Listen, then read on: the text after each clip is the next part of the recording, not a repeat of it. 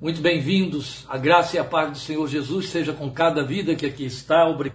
Deus seja louvado por esse momento que temos aqui em torno da palavra do Senhor, que eu quero convidar você a ler comigo agora no Evangelho de João, capítulo 14. Nós leremos os versículos 4 a 6. Você já viu aí no, no anúncio da nossa página o texto que nós temos a observar. É um texto clássico, um texto decorado, um texto que todos sabem, que todos citam. Criancinhas aprendem na escola dominical a cantar, a recitá-lo, mas hoje nós precisamos parar sobre ele. Especialmente porque o mundo que está longe de Cristo, e mesmo aqueles que estão no entorno de Cristo, com Cristo, mas não em Cristo, pouco entendem, pouco sabem desta mais solene proclamação dentre todas as que Jesus fez.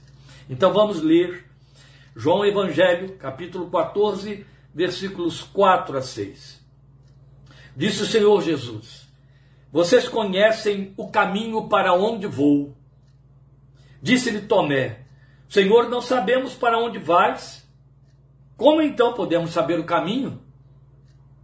Respondeu Jesus: Eu sou o caminho, a verdade e a vida. Ninguém vem ao Pai a não ser por mim. Este é o nosso texto, meus amados. Mas é evidente que ele está dentro de um contexto, e aí eu vou ler, sem voltar a ele, mas vou ler os primeiros versículos do capítulo 14 para que você possa situá-lo ou melhor, melhorar a sua memória a esse respeito. Não se turbe o coração de vocês. Creiam em Deus, creiam também em mim. Na casa de meu pai há muitos aposentos ou muitas moradas. Se não fosse assim, eu lhes teria dito: Vou preparar-lhes lugar. E se eu for e lhes preparar lugar, voltarei e os levarei para mim, para que vocês estejam onde eu estiver. E aí temos em sequência o texto que nós estivemos lendo. Vamos falar com o Senhor neste momento e logo em seguida compartilhar esta palavra que ele tem colocado em nosso coração. Senhor, como acabamos de ouvir, eterno Deus, por meio de teu filho Jesus, chegamos diante de ti, a ti a honra, a glória e a adoração. Somente a ti o louvor, porque tudo é por ti, Cristo Jesus, e a nossa vida é somente por ti e para ti. Queremos rogar que o Espírito de toda graça, o Espírito da revelação de Deus, o Espírito que inspirou, revelou e conduziu o registro desta palavra, o Espírito de Cristo Jesus que a pronunciou e que a falou há dois mil anos, o Espírito que nos guia e nos ilumina, o Espírito Santo de Deus, neste momento se manifeste sobre as nossas vidas e através das nossas vidas, e traz esta, traga esta palavra viva para os nossos corações e para a nossa fé, indo ao alcance daqueles que dela pouco conhecem ou nada conhecem, ou pouco sabem ou nada sabem desta grande proclamação que o Filho de Deus fez.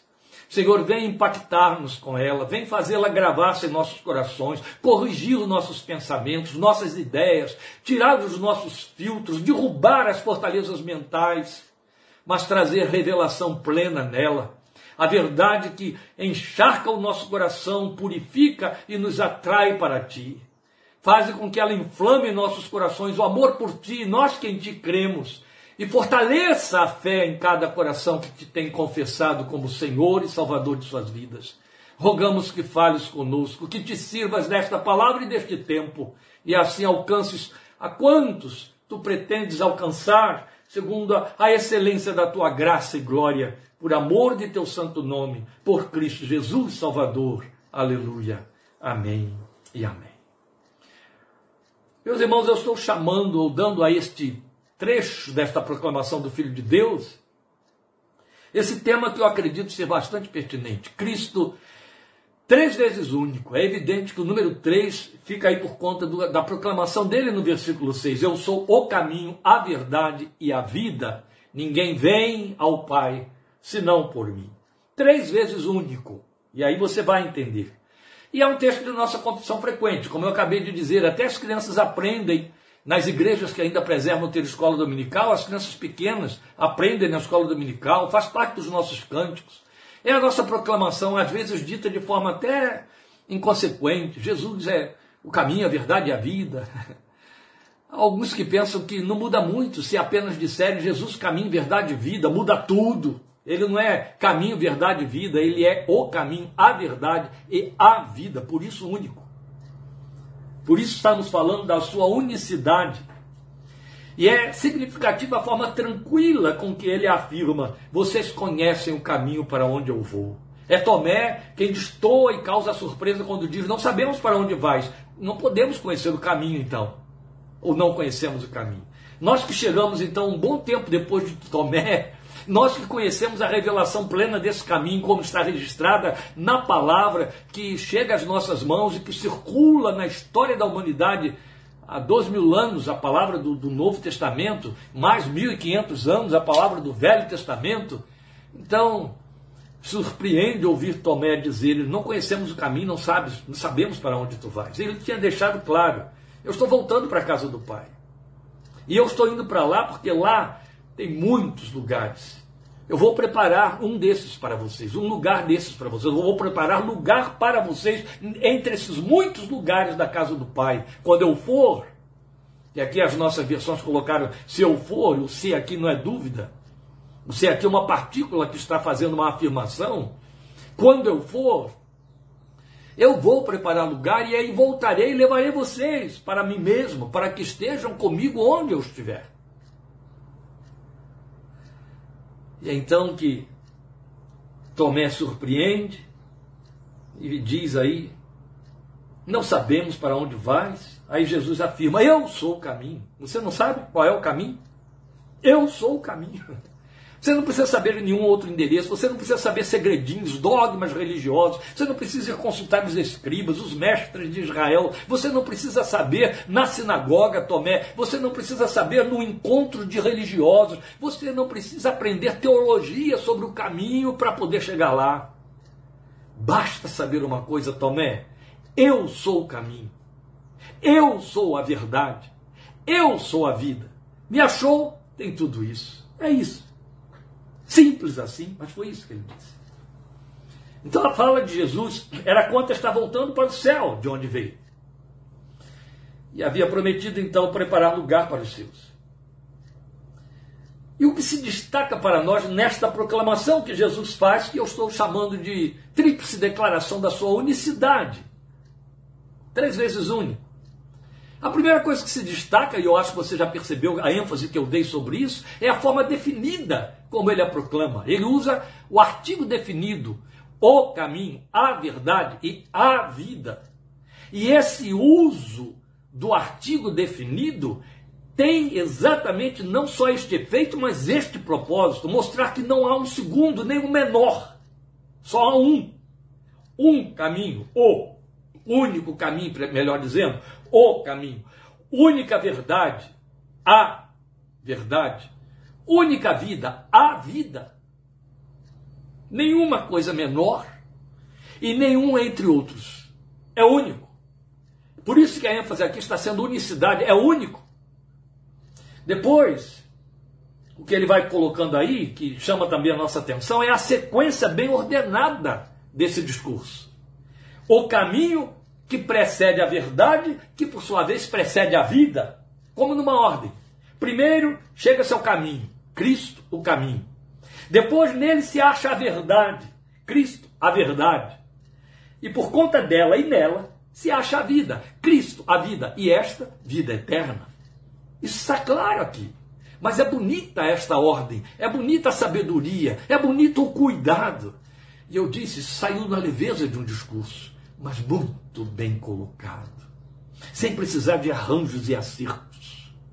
Dito com a consciência absoluta da verdade proclamada, o caminho, a verdade e a vida.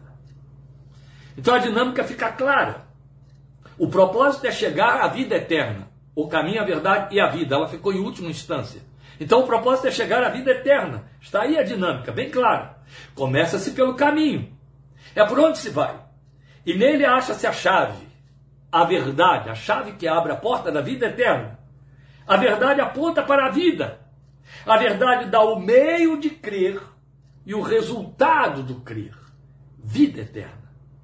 A forma, o meio para crer e o resultado, aquilo para o que se crê. A vida eterna.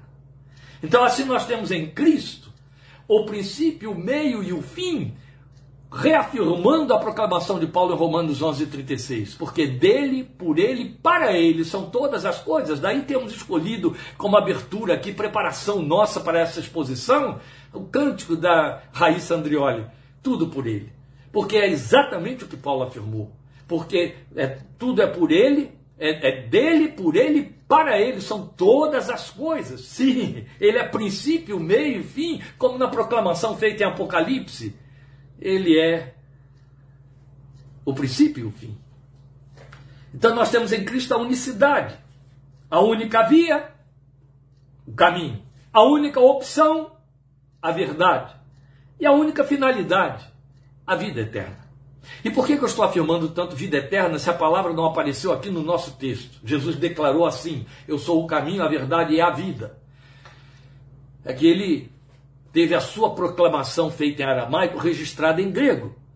E o texto grego selecionou, João selecionou muito bem por inspiração do Espírito Santo a palavra própria do que Jesus anunciou. O grego tem duas palavras para a vida, o português tem uma só. As outras línguas todas também têm uma só. Mas o grego tem duas. Bios, que é esta vida que a gente conhece, na qual estamos inseridos, daí as derivações biológica. Então, bios é vida física, vida finita, vida temporal, vida orgânica. E zoe, que é a palavra que foi usada aqui, que é vida extratemporal, é vida eterna vida que ultrapassa o físico, é metafísica, vida eterna, Zoe. Jesus, ao falar, ele falou: é, Ei mi rodóis, eu sou o caminho. Emi alefeia, eu sou a verdade. Emi zoe, eu sou a vida. To zoe, a vida. Zoe, a vida eterna. É isso que está lá, foi isso que foi dito, é assim que está registrado no grego. Então, única via, única opção, única finalidade. Ele é o único para as três dinâmicas em que a vida humana se resume. E aqui você já está recebendo um outro esclarecimento. Nesta proclamação do Filho de Deus, em João 4,6, ele faz todo o apanhado daquilo em que a vida humana se resume: caminho, verdade e vida. Sabiam disso? A vida humana está sobre esse triplê Desde o momento em que nós nascemos até o momento em que descemos à sepultura, a vida biológica cessa, nós vivemos em função desses três pilares existenciais. Caminho, que fala de movimento, realização. Verdade, revelação, descoberta, que esclarece o caminho, que norteia o caminho. E vida, que é propósito, razão, fim. Isso quer dizer que você nasce e você começa o movimento da existência. Nesse movimento da existência, você vai em busca de descoberta, de revelação, para crescer e para atingir a objetividade, o propósito, a razão, o fim, viver, vida. Mas é evidente que eu estou falando das dimensões biológicas e Jesus aqui está falando das dimensões espirituais que englobam, que encorpam, que incluem as dimensões biológicas, porque Zoe absorve o bios, entende? A vida eterna absorve a vida temporal e física. Menos que isso, meus queridos, é enveredar pelos caminhos dos deuses. Você vai entender.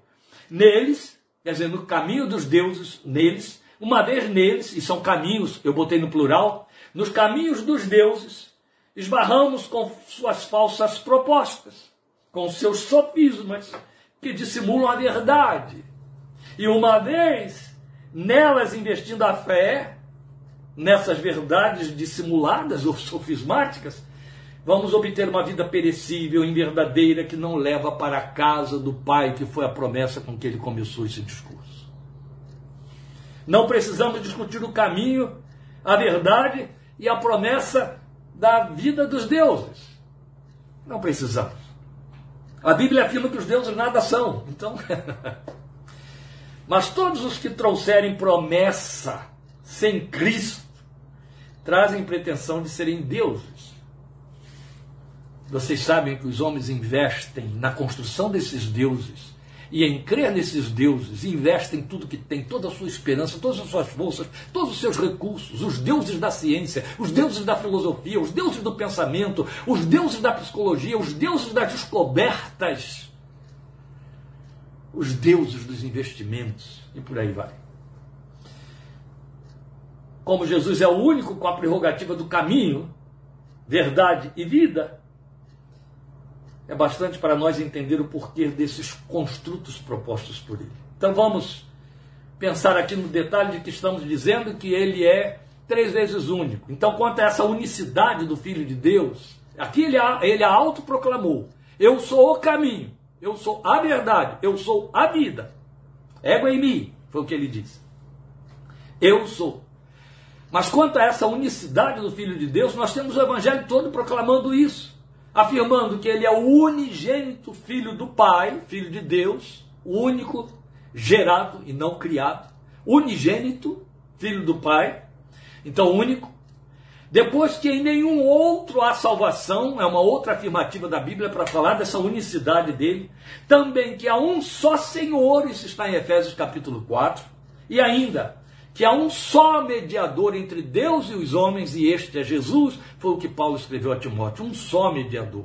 Quer dizer, nenhum outro, nenhum sistema, nenhuma pessoa, nenhuma entidade, nenhuma instituição, nenhum dogma, nenhum pensamento, nenhum ser, nada pode fazer a ponte entre os homens e Deus, a não ser Jesus. O único mediador para significar que a única via de acesso ao Pai, ele disse: ninguém vem ao Pai senão por mim, não foi o que nós acabamos de ler. Mas não só isso. Como mediador, é aquele que, ao fazer essa ponte de acesso, também faz a ponte de trazer o Pai até o homem, até o adorador, até o buscador. Ele é o mediador, ele é aquele que faz a ponte de ida e a ponte de vinda. Entende? Por isso é que ele disse, em certo momento, para Natanael: vocês vão ver a partir de agora como que uma escada colocada entre a terra e o céu, por ela descerão e subirão os anjos de Deus. É muito interessante, porque é por meio de Jesus e é no nome de Jesus que falamos com Deus e as nossas orações sobem até a presença do Pai. É em nome do Senhor Jesus e na pessoa do Senhor Jesus e na autoridade dele que Deus Pai ouve a nossa oração e desce trazendo as respostas e as bênçãos de que necessitamos. Então a Bíblia testifica da unicidade do Filho de Deus. Não há outro, Pedro disse, nem nenhum outro há salvação, nenhum outro nome há dado entre os homens pelo qual devamos ser salvos, a não ser. Então a Bíblia é muito clara, muito explícita, ela não deixa detalhes. No discurso de Pedro ele disse isso, nenhum outro nome, a não ser no nome do unigênito Filho de Deus, de Cristo Jesus, o Senhor. Então ele não é o maior ou o melhor dentre outros. Não, porque ele não é comparável a nenhum outro nome. Ele é a própria excelência. Logo está acima de toda a comparação e concurso. É o único. Por que esta ênfase? Bem, primeiro, porque ele afirmou que ele é o único. Ao dizer eu sou o caminho, a verdade, a vida. Essa unicidade está exposta aí. Mas porque é importante demais irmos frontalmente contra as pretensões humanas, da mente humana, de querer fazer agregações, de querer fazer associações, auxiliadores, adjutores, mediadores entre os homens e Cristo, que também não existe. E essa pretensão é levantar concorrentes com Jesus. E quando Jesus é único, ele não é único somente porque ele é excelente, é porque não há lugar para outro é porque ele também não se serve de outros para realizarem aquilo que só ele poderia realizar e pode e faz. E aí nós precisamos começar a entender o sentido de Cristo, o único caminho. Quando ele declara: Eu sou o caminho. Ego em mi rodóis. Eu sou o caminho. Cristo, o único caminho. Por que, que ele usou a palavra caminho? O caminho é o que está adiante. É o que está fora das portas. Nós falamos é movimento. Fora da casa, mas que inclui a casa. E casa aqui é vida. Eu quero que você entenda a casa como vida. Casa é o lugar onde nos recolhemos. É o lugar da nossa privacidade absoluta. E eu não estou. A, a casa física é apenas uma referência disso, entende? É uma metáfora disso. Mas, na verdade, a essência, a metáfora é a casa física. A essência é a casa que está do lado de dentro. Jesus é o caminho que está diante da casa, está fora das portas da casa, mas inclui a casa, já que a casa é a nossa vida. Como já dissemos, caminho fala de movimento, fala de realização, e eu espero que você me acompanhe ponto por ponto aqui, meus queridos. Por isso a palavra de Deus nos recomenda ou ordena: entrega o teu caminho ao Senhor, confia nele, e o mais ele fará, você encontra isso no Salmo, no Salmo 37. Por que, que a Bíblia faz essa proposta para mim, para você, falando também de caminho? E por isso que Jesus assume a palavra, eu sou o caminho. Porque o caminho fala de toda essa projeção da vida, toda essa movimentação da vida, toda essa perspectiva de realização. Então o que ele está dizendo é: o que já obteve, entrega. O que você quer obter, entrega. Entende? O caminho utópico, ou o caminho sonhado, o caminho desejado, ou o caminho realizado, o caminho conquistado, aquele em que a gente se aplaude, se satisfaz, ou que nos locupleta, entrega. Entrega o caminho, ele está dizendo. Não se pode acessar o caminho ficando na casa. Sair é um movimento indispensável e se colocar nele. E aí estamos nos referindo a esse caminho que é Jesus. Estamos falando do movimento da existência. Mas só um único caminho vai levar ao mesmo tempo à verdade e à vida. Os homens de todos os tempos investiram e creram que poderiam chegar à verdade acessando caminhos que lhes convinham. Isso continua acontecendo. Na nossa área, meus irmãos, na área da psicologia e da psicanálise, pode ser que outras áreas também apresentem alguma coisa com tamanha produção e capacidade inventiva, mas eu acho que não supera o, o volume de produção de linhas, de, de teorias psicológicas e psicanalíticas que afloram todos os dias, todos os dias, o tempo todo. São milhares e milhares de publicações, são dezenas e dezenas ao longo de 120 anos, dezenas e dezenas de cabeças de teorias de psicologia na tentativa de explicar as emoções, as enfermidades, os déficits, os superávites do ser humano, na tentativa de dar-lhes instrumentos para se superar, para avançar, para ficar tranquilo, para poder sossegar. Eles inventam, eles criam, eles descobrem e não cessam. E isso aí são verdades que são criadas na expectativa de se criar caminhos que convenham aos homens. Então ainda é assim. São caminhos científicos, políticos, da educação, da filosofia, da metafísica utópica, e as pessoas dão o que têm para investir nisso, sustentar isso. Há prêmio Nobel todos os anos premiando os que acham novos caminhos, investindo. As bolsas são muito importantes nas, no investimento das buscas científicas, na busca de caminhos, caminhos, caminhos. O homem tem uma necessidade imensa de encontrar caminhos novos, outros caminhos, caminhos mais reveladores, caminhos mais satisfatórios, caminhos que representem escape. Um dos sonhos, caminhos utópicos metafísicos, um dos sonhos no qual há, há um investimento pesado da ciência, é o caminho da vida eterna eles tentam criar meios para que o homem prolongue da melhor maneira possível a sua existência terrena. E já se fala da possibilidade do homem só vir a morrer no futuro se quiser. Sabiam que isso está sendo propalado aí a, a, com todos os vapores, especialmente com um grande investimento e crédito sobre a inteligência artificial? Claro que sim, isso está aí. Isso invade as nossas mentes, as nossas nossos ambientes e esses caminhos de informação. Mas em cada um deles, em cada uma dessas verdades que procuram achar caminhos, a escolha é do ser humano. Porque aí ele tem controle sobre eles, daí preferi-los.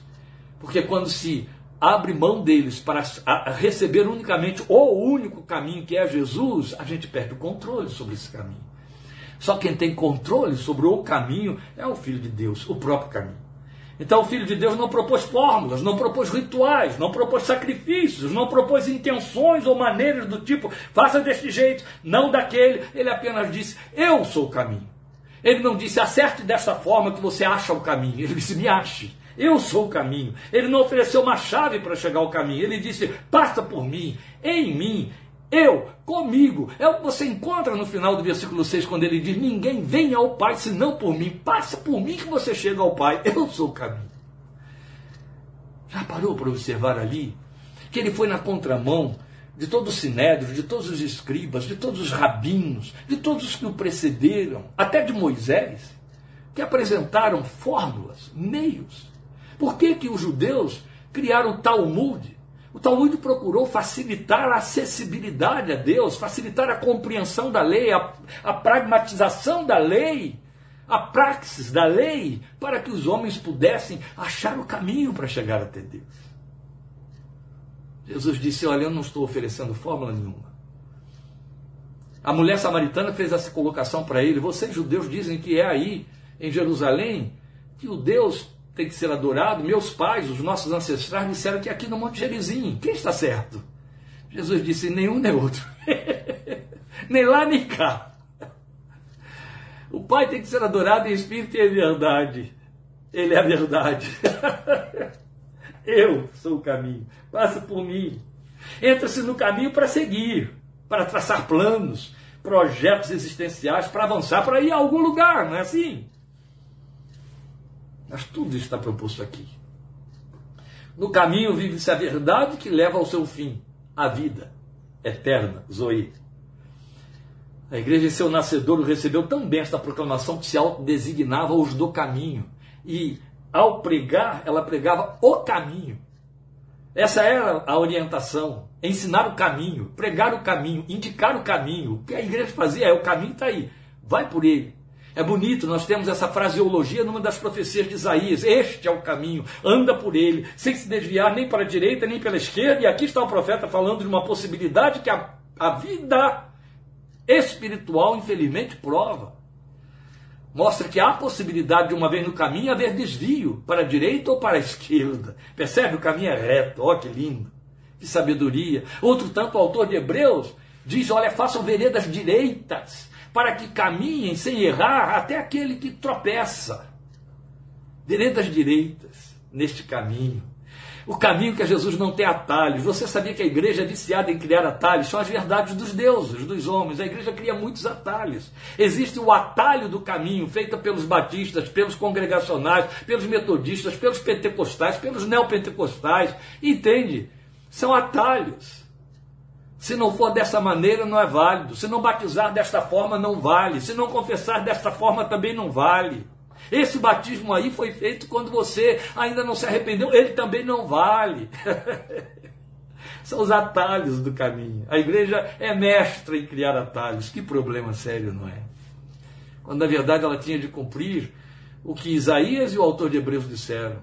Acerte aí as veredas para que ninguém erre para que ninguém se desvie nem para a direita, nem para a esquerda, porque só há Cristo, o caminho. Eu não gosto nem de usar a expressão que foi um moto congregacional durante muitos anos, suas campanhas evangelísticas, um só caminho, Cristo. O, o, o pronome, o, o artigo indefinido aí não cabe. Um só caminho, Cristo. Por mais que isso tenha a ver com a gramática, não cabe, não cabe. O que tem que se dizer é o único caminho, Cristo. Não é um só caminho, é o único caminho. Ah, mas um só não quer dizer o único? Nem sempre. Cuidado. O único caminho, Cristo. Isso. É tudo para dizer que seguir por dentro de Cristo traz um fim, um destino, um fim e destino. Vida eterna na casa do Pai. Está muito definido. O que ele deixou claro aqui é que é vida eterna, e vida eterna você só pode vivê-la na casa do Pai. Chegaremos lá. Não se anda em Jesus para ter uma vida melhor, entende? A verdade, meus queridos, é que seguir por dentro de Cristo é viver garantidamente a vida eterna. E aí qualquer outra oferta e pretensão será pequena e falaz. E eu quero dar ênfase a isso aqui. Qualquer outra oferta e pretensão será pequena e falaz. Eu estremeço quando eu ouço aqueles mestres da letra, mestres da palavra teológica, da palavra, eu, eu diria assim, da palavra, é, é, é, da, da elocução evangélica, para não falar de palavra teológica. Como agora, acabei de ver ali na internet, me apareceu na minha página do Facebook, um pregador asiático, traduzido, pregando com todos os verbos, que quando, e aí cita o nome de um, um pensador famoso, para dizer que quando a Bíblia afirma que o Evangelho é o poder de Deus para todo aquele que crê, ela abre um leque vasto que não tem a ver com o pecado, tem a ver com prosperidade na vida e por aí vai.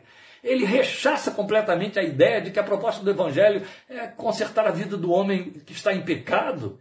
Esquece que a igreja foi criada por causa do pecado e também o fato de que o Evangelho se inaugura com arrependimento, arrependei-vos, arrependei-vos. Ninguém se arrepende de ser pobre. Você tem tristeza por ser pobre, mas você se arrepende de ser pecador. A Bíblia te manda se arrepender de ser pecador. Mas eu fico pensando nos que não têm subsídios, onde o espírito ainda não está instalado, que vão ouvir essas coisas como engole, engole linha com carretel e tudo, coitados, por falta de discernimento. Isso é muito sério.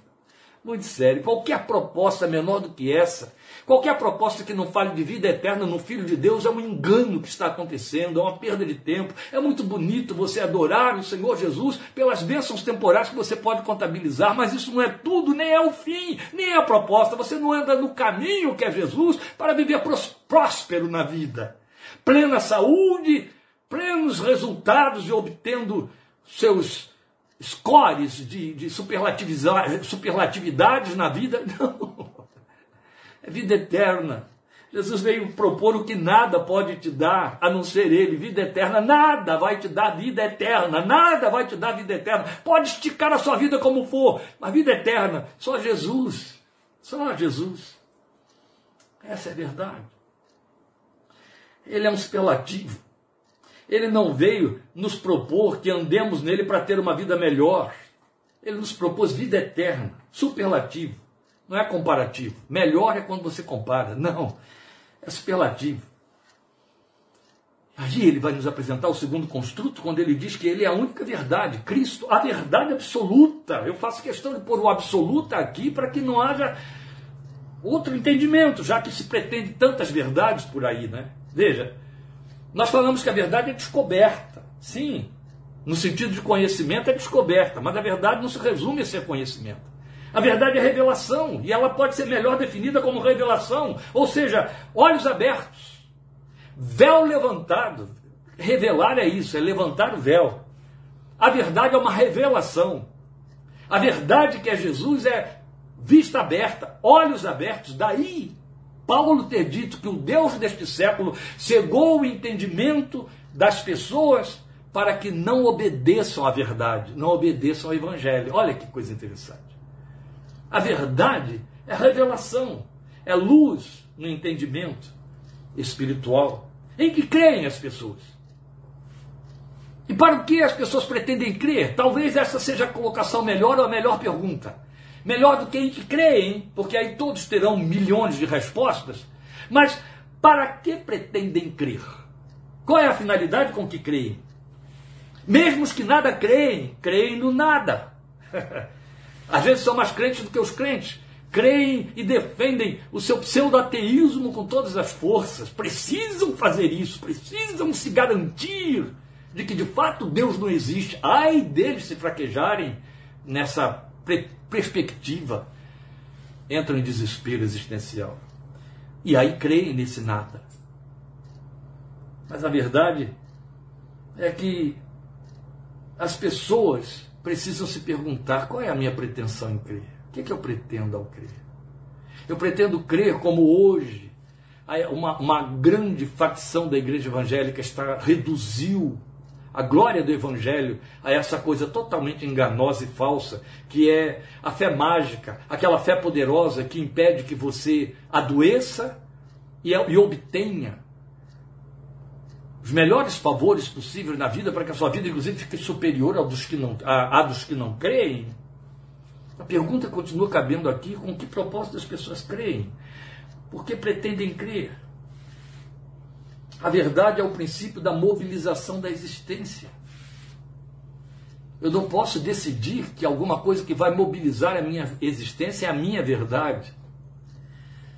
Jesus é a única verdade, é a luz. A verdade é a luz que desvenda por onde a gente vai. e mostra além. Entende? A verdade ilumina. Ela mostra onde você está. De que maneira você está, qual é o lugar em que você está posicionado, qual é esse caminho que você está posicionado, e mostra adiante para dizer: olha para onde você está indo. É isso que a verdade faz, por isso que ela é uma revelação. E aí é importante que a gente ouça isso aqui, meus queridos. Toda verdade humana é uma construção na vida das pessoas. É uma construção. Toda verdade humana é uma construção. Por isso começa sendo a verdade herdada dos pais. Ou tem gente que morre por ela. A verdade herdada dos pais. Morres por essa verdade. O Hamas, que provocou Israel ontem de ontem, quer dizer, devolveu algo, que aí, para te dizer a verdade, não podemos confiar muito que Hamas provocou, cuidado, temos que pensar bem aí, né? É sempre faca de dois gumes. Alega que ele quer fazer prevalecer Jerusalém como sendo o lugar que lhes pertence, que é sagrado, é a verdade deles. Israel, por sua vez, diz: é a cidade do grande rei, é a nossa verdade também. É a verdade herdada dos pais. Como a mulher samaritana, ela tinha uma verdade herdada dos pais. Nossos pais dizem que é neste monte Gerizim e não lá em Jerusalém que Deus tem que ser adorado. Elas são construídas. Depois nós temos as verdades várias, aprendidas na escola. E aí vale a verdade do método de ensino, dos mestres do ensino, a verdade aprendida na experiência da vida, que é a dos pragmáticos, vale aquilo que funciona, aquilo que eu vejo que dá resultado. A verdade que baseia-se nas propostas políticas, meu Deus, elas se repetem a cada dois anos aqui no Brasil. As pessoas votam porque acreditam naquelas verdades. Você sabia que nas propostas políticas não existe uma verdade? Todas são mentiras.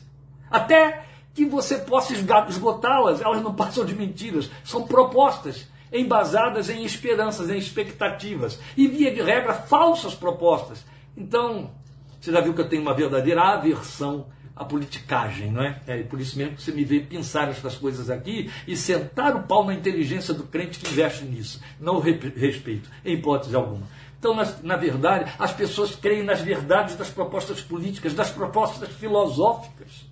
A gente ganhando muito dinheiro aí a oferecer suas verdades, a verdade dos coachings, a verdade dos terapeutas, a verdade dos médicos, a verdade dos científicos e as verdades de escopo religioso. Elas levam as pessoas a morrerem, a darem a vida. A verdade dos políticos leva as pessoas a irem para campos, de, para, para som de guerra, para matar e morrerem, para destruírem vidas. A verdade dos religiosos, outro tanto.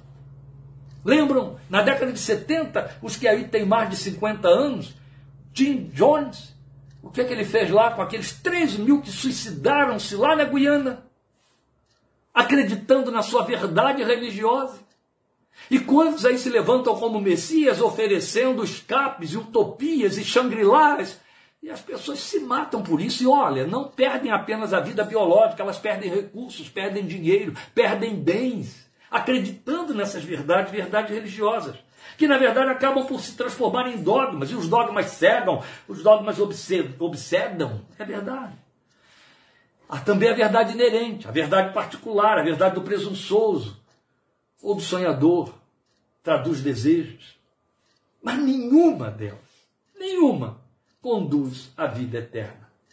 Nenhuma delas tem os matizes divinos, mas antes trazem seus próprios rastros humanos e por isso falham em algum lugar. Todas encerram na sepultura e não oferecem nem podem o aconchego da casa do Pai. Elas encerram na sepultura. O máximo que elas podem oferecer é atrasar a sepultura. E até nisso fracassam. Porque só um é Senhor da vida. A vida. Aleluia. Essa é a verdade. Então, nenhuma delas pode oferecer o aconchego da casa do Pai, como Jesus prometeu. Quando muito oferecem, quando no caso das verdades religiosas, oferecem um céu nebuloso com efeitos de ficção científica. Um céu com jeito humano. Então, fora da realidade criada pelo Deus eterno.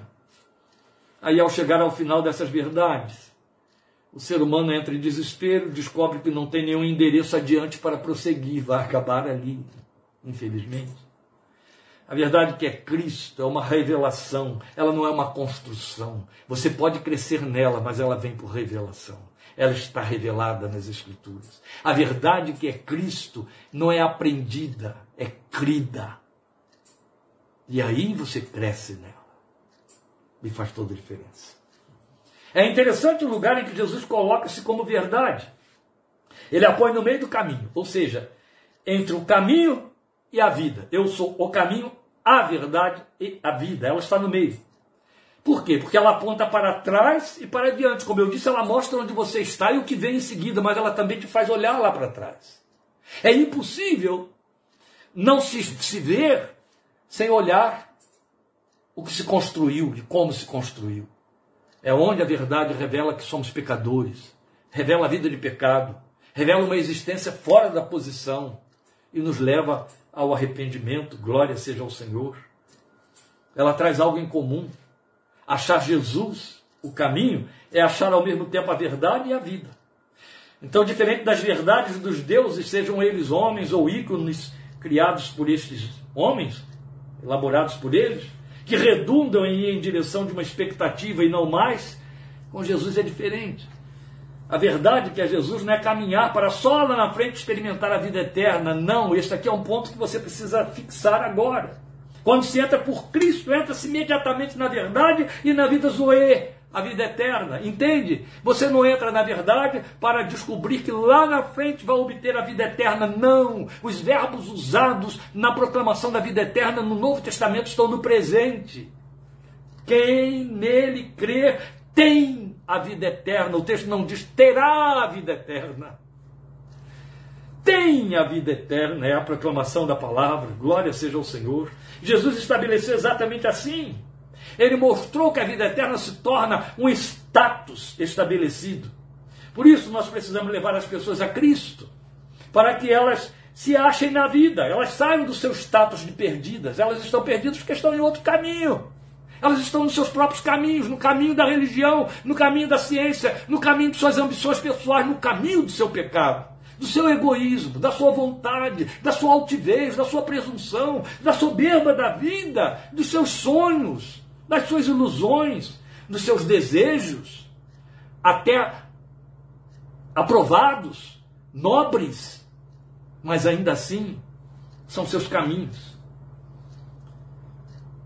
Estão no outro caminho que não é Cristo, e quem está no outro caminho que não seja Cristo está perdido, mesmo estando na igreja, porque a igreja não é o caminho, só Jesus é. Se a igreja fosse o caminho, meus queridos, não teríamos feito reforma religiosa 500 anos atrás. Isso não significa também que a igreja oriunda da reforma religiosa é o caminho. Não. O caminho é Cristo. Jesus verdade não é um cabedal de conhecimentos bíblico-teológicos.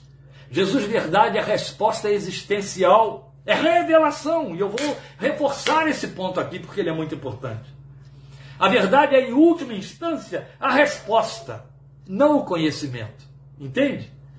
Revela quem somos, revela como estamos aos olhos de Deus e diante dos nossos próprios olhos, e revela qual é a vontade de Deus para a nossa vida e para estarmos onde Ele quer que estejamos. Isso é muito importante. A verdade está comprometida com a vontade de Deus. A verdade tem o compromisso de nos levar a conhecer a vontade de Deus, nos revelar a vontade de Deus. E é ela que torna a vida humana digna, aprovada, santa e segura. Segura. Quanto você paga pela segurança? Quando nós o achamos, nós encontramos a verdade sobre o mundo, o pecado e o juízo, é o que Jesus disse para nós. Entende? E achamos também a verdade sobre a nossa própria vida pessoal. Caem as ilusões que formam a bolha dentro da qual tocamos a vida, porque temos o mau hábito de nos aprovarmos e nos aplaudirmos sempre e, e buscamos, buscamos holofotes e aplausos dos outros. E até quem vai no outro extremo, se condena, se condena, está doente, cai em depressão e morre por isso. Mas é então que nós o conhecemos como Cristo, a vida eterna. E como já dissemos, ela se instala já. ela não é uma esperança futura. O que eu lamento como pastor, como homem de Deus, como crente em Jesus, é esbarrar com centenas e centenas de crentes. Eu diria aos milhares nas igrejas, que encaram a vida eterna como uma esperança futura. A respeito desta esperança, tem uma insegurança maior do que a verdade, ou desprovida de verdade, cobertos de medo, cobertos de ansiedade, de preocupação. Alguém já disse que o homem passa a sua existência toda pensando na vida eterna, até quando ele quer fazer negação dela. Gasta muito dinheiro, gasta tudo que tem, todos os seus esforços, em vida toda a sua inteligência, em conseguir se tranquilizar quanto ao seu futuro, e esse futuro se traduz por vida eterna. Até mesmo muitos estão dentro da igreja se abrigando dos sentimentos de dúvida a respeito da vida eterna. E quando se está fazendo esse tipo de esforço é porque ela não está implantada. E isso é grave, isso é sério. Jesus disse: Eu sou a vida. Ele não está dizendo, eu vou propiciar a você que tem a vida. O que ele está dizendo é, eu vou te levar para a casa do Pai, porque eu já instalei a vida dentro de você. Não existe outro lugar onde você possa viver a vida Zoe, a não ser onde o Zoe acontece, eterna. Onde não precisa de sol e de lua e de chuva, a temporalidade, os quatro pontos cardeais, a noite e o dia, a divisão do tempo. Não. Vida eterna. Não se trata de uma promessa ou maneira de viver. Trata-se de uma realidade existencial imediata, já instalada, já presente em quem crê. A vida eterna entra, se instala dentro de você. Então a primeira coisa que a vida em Cristo traz é o banimento do medo da morte, meus queridos. Eu estou entre os raros e poucos pregadores que ousam fazer essa pregação desafiadora. Especialmente porque tenho de, e, e, e faço isso muitas vezes, conduzir orientações à cabeceira de um crente em estado terminal. Mas o Filho de Deus deixou claro, Sua palavra deixou muito claro, que quando Jesus veio, ele veio para tirar da mão do diabo o poder do medo da morte, com que ele aniquila o ser humano. Isso não quer dizer que o crente em Jesus vai viver por aí desafiando a morte. Não existe isso. Estamos falando de absoluta paz com Deus, anseio pela vida eterna realidade existencial imediata, banimento do medo da morte. Porque a vida é eterna e seu compromisso é com a ressurreição. A garantia de voltar a viver num corpo que não perece mais foi sua promessa e ele provou isso ressuscitando ele mesmo, sendo o primeiro dentre os que dormem. Glória seja o seu santo nome. Tudo que nós entendemos, meus amados, tudo que nós percebemos da vida é a vida biológica. Nós estamos circunscritos a ela ilimitados nela, nos nossos sentidos, nos nossos deveres, nos nossos poderes. Quando recebemos o Filho de Deus pela fé, quando entramos no caminho que é Jesus e a vida se instala dentro de nós, nós quebramos esse, esse domínio da vida biológica que nos circunscreve, que nos comprime. Há descanso, a primeira coisa que entra no coração é a certeza de que essa vida está sob controle de Deus, que o nosso futuro a Ele pertence, como os salmistas disseram, que conduz a nossa vida, que leva as nossas cargas todas. Como ele disse, o Pai sabe do que vocês necessitam. Ele disse: tragam a mim seus fardos, troquem pelo meu, que é manso e suave. Você vai encontrar descanso para a sua vida. O que é isso? Quem pode ter descanso com incertezas? Quem pode ter descanso com ansiedades de dúvidas? Quem pode ter descanso quando sente um sintoma que lhe faz pensar: vou morrer? A não ser que a vida eterna esteja fluindo dentro dele e ele entenda, curado ou não, morto, eu não estarei. Eu tenho vida no meu Senhor. Da mesma maneira como eu tive a oportunidade, com lamento, de assistir a algumas pessoas se despedindo da vida em desespero. Mais vezes eu tive a oportunidade de estar junto de crentes reais em cujo coração a revelação se manifestou e, crendo em Cristo, ganharam vida eterna. A vida se instalou neles. E aí chegou o seu momento decisivo. E nada pode ser, nada pode superar para um pastor a experiência de assistir um homem, uma mulher de Deus partindo para a sua presença. Nada supera, nada supera. Pode haver gemidos, mas há gozo junto, há certeza juntas. A mais nobre de todas as experiências, vocês sabem muito bem, eu tive com o meu próprio pai. Mas não vou repetir isso aqui. Né? Quem quiser, vai ler lá. Faça-se luz. Está tudo registrado lá bonitinho. É isso. A vida a Cristo aponta para um não fim. Isso tem um poder extraordinário na nossa estrutura psíquica, que rege a nossa vida física. Nossa vida física é regida pela vida psíquica, pelas energias psíquicas. Quando você quebra essa barreira de limite, quando se instala a, a, a certeza do não fim, tudo muda. Tudo muda. Até seus neurônios trabalham em direção a isso aí. Aponta para o estabelecimento de uma realidade que traz o futuro para o presente para o aqui e o agora, de maneira que existe uma não transição, ou seja, não vai haver um momento de passagem, é apenas um caminho. Eu achei lindo e acho lindo, todas as vezes que eu leio, releio, trileio o texto de Lucas capítulo 15, quando o Filho de Deus registra ali aquela parábola que ele criou sobre a morte de Lázaro, e a morte do rico, quem lê subentende de imediato que o rico era um religioso, guardião ou observador da lei de Moisés. E o Lázaro, que talvez da lei de Moisés entendesse muito pouco ou nada, era um homem sofrido, crente. Por quê? Porque o primeiro, a despeito do fato de que conhecia, tinha acesso, e seus irmãos tinham acesso a Moisés e a lei, desceu ao Hades. E o outro, o segundo, aliás, o rico, e o primeiro, que era o Lázaro, ele foi para o seio de Abraão, metáfora ampliada por Jesus para falar na casa do Pai.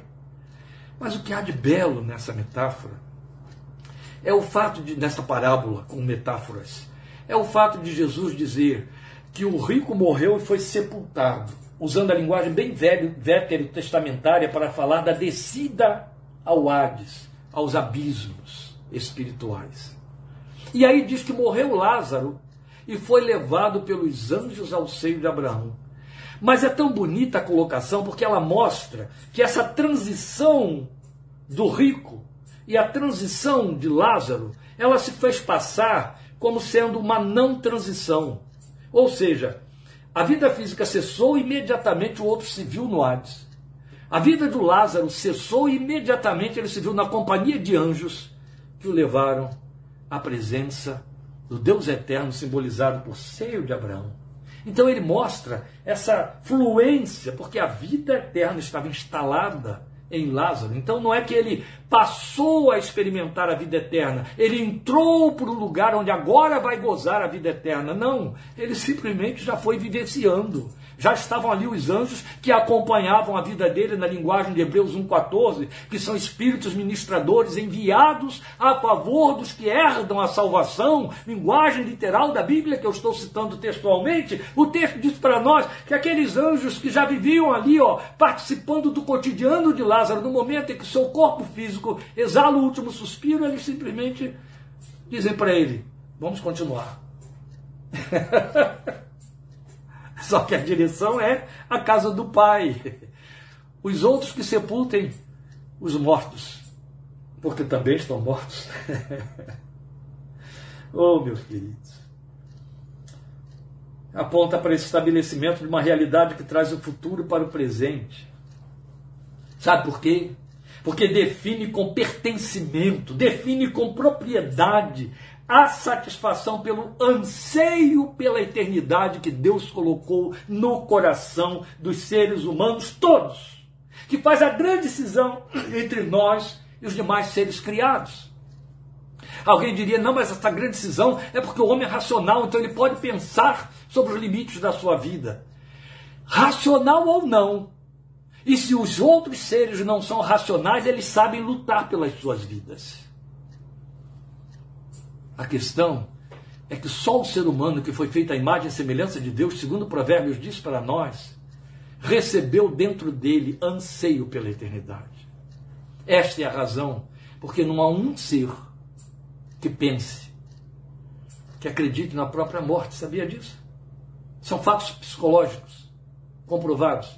Todos nós sabemos que vamos morrer, mas nenhum de nós crê nessa sua própria morte, a não ser quando na iminência dela. Aí, imediatamente, todos os as enzimas de proteção, de escape, de fuga entram na corrente sanguínea, o cérebro as produz e alarga as nossas sinapses de maneira que a gente foge, se protege, grita socorro, não é assim?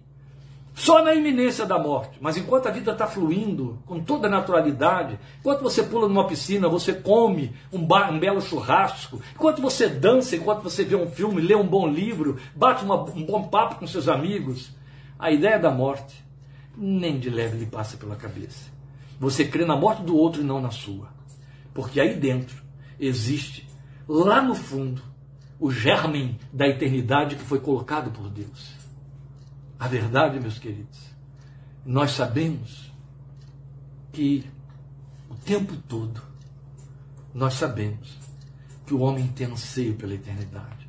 E isso se faz ver no grande investimento que ele faz, quanto às explorações siderais, quanto aos altos investimentos científicos, para descobrir cada dia mais a, a, a pedra preciosa, a fonte da juventude, chips para colocar no corpo para que a vida se prolongue, e vacina disso, injeção daquilo, bisturi que estica lá para, para o outro lado, para enganar as marcas do envelhecimento que apontam para a sepultura, o grande investimento científico para que o homem prolongue a vida, viva mais, mais ou, se possível, jamais venha a morrer. Na década de 60, criou-se a criogenia. Até hoje sabemos que há lá um departamento nos Estados Unidos onde corpos de pessoas com muito dinheiro estão congelados aguardando a grande descoberta no futuro feita pela ciência para trazê-los de volta à vida. E esse corpo, então preservado, vai poder passar por uma experiência científica que vai ressuscitar ou trazê-lo de novo. Parece que as pessoas querem antecipar, ou melhor, vivenciar o que os filmes de ficção científica, especialmente de terror, andaram jogando aí nas telas para mexer com as nossas emoções. Mas a verdade a única verdade é que dentro do ser humano há um anseio pela eternidade e foi Deus que pôs lá. Ele quer viver eternamente, ele anseia por viver eternamente, ele se denuncia nos grandes investimentos que faz. Então, a questão é que a vida eterna está totalmente afetada por sua esperança, que é viver na casa do Pai. Porque não se trata de viver aqui, nesse mundo que define, que estertora, que estertora e que corre para o fim. Não, é na casa do Pai, naquele lugar chamado na Bíblia de novos céus e nova terra, nos quais habita a justiça. Jesus nos prometeu, glória ao seu nome. Então, só a verdade pode nos falar sobre a casa do Pai. Nós temos muitas imagens bíblicas da casa do Pai. Sabiam que são muitas? Eu não tenho tempo, nem é o propósito hoje aqui de considerar isso, mas vou deixar só uma com você. Quando nós falamos aqui dos anjos, lembra?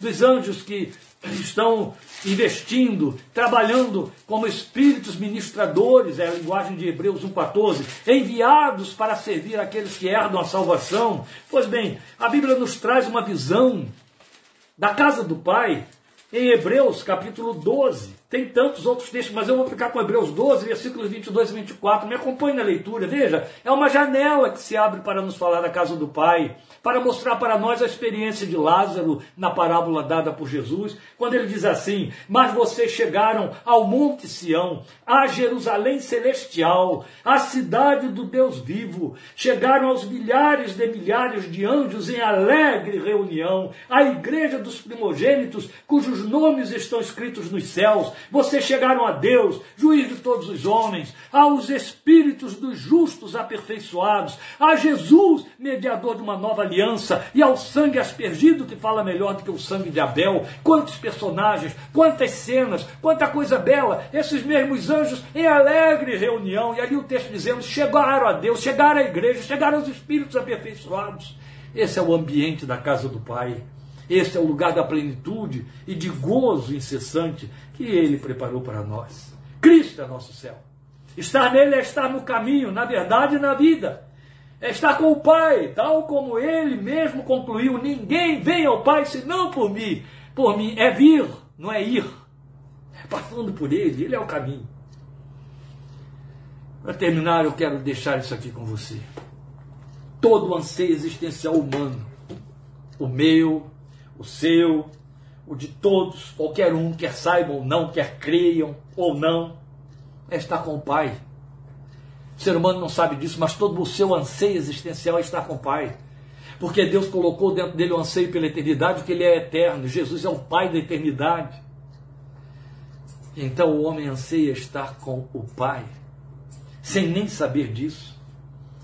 Porque é onde nos completamos, porque fomos feitos à sua imagem e semelhança. Nós vivemos a nossa existência tentando satisfazer essa essência que foi totalmente desfigurada na, na queda, mas não anulada. Vivemos tentando nos satisfazer nesta essência. A nossa essência é imagem e semelhança de Deus. Foi desfigurada, mas não foi anulada. E aí, fazemos todos os investimentos existenciais nos afetos, nos sonhos, nos projetos da vida, no que construímos, no que planejamos, no que ansiamos, no lazer, em todas as dimensões da vida, no que comemos, no que vestimos. Todos os investimentos que fazemos, frutos da nossa racionalidade, são em direção a encontrar a satisfação dessa essência, são a busca pela casa do Pai, pelo seio do Pai, pelo colo do Pai. Essa essência não foi anulada. Jesus nos possibilitou esse resgate e plenitude, por isso que ele disse: Eu vim para que tenham vida e a tenham em plenitude, que algumas versões traduziram por em abundância. Eu vim para que tenham vida e a tenham em plenitude, para que tenham zoe, não biose, zoe, vida eterna em plenitude. É na casa do Pai. É com que Davi encerra o seu clássico, famoso e mais conhecido texto literário de toda a história da humanidade, o Salmo 23. E habitarei na casa do Pai para sempre. Este é o grande sonho. Quem entrou em Cristo está no caminho, vive a verdade, tem a vida eterna e não entrará em condenação passou da morte para a vida. Jesus é o único, não há outro, nem próximo, nem menor, muito menos maior, mas também não há igual. Cristo, Ele só. Glória seja Ele pela vida que nos deu. Glória ao nosso Deus que nos revelou seu Filho, que nos deu seu Filho. Glória ao nosso Deus, porque temos em Cristo. Quero a Cristo mais que tudo muito mais que o mundo oferece, disse o poeta, porque só nele minha vida satisfaz. Glória seja Ele. Deus te abençoe te fortaleça. Deus te abençoe, Cláudia. Temos orado por você sem cessar. Deus te abençoe muito. Que bom ver você aí. Deus te fortaleça. Estejamos juntos. No próximo domingo, não teremos quinta-feira, nossa minuta, como já dissemos, mas domingo estaremos juntos, querendo Deus, às 17h30. O Senhor te abençoe e te guarde. O Senhor faça resplandecer o seu rosto sobre ti e tenha misericórdia de ti. O Senhor sobre ti levante o seu rosto e te dê paz. A você, a Israel, a faixa de Gaza, a Ucrânia, a Rússia, ao, a, Romênia, a Armênia, ao Azer, a, Azerquistão, esqueci o nome daquele país lá. Que Deus dê paz nesses centros de conflito. Que Deus dê paz dentro do seu lar. Em nome de Jesus. Amém.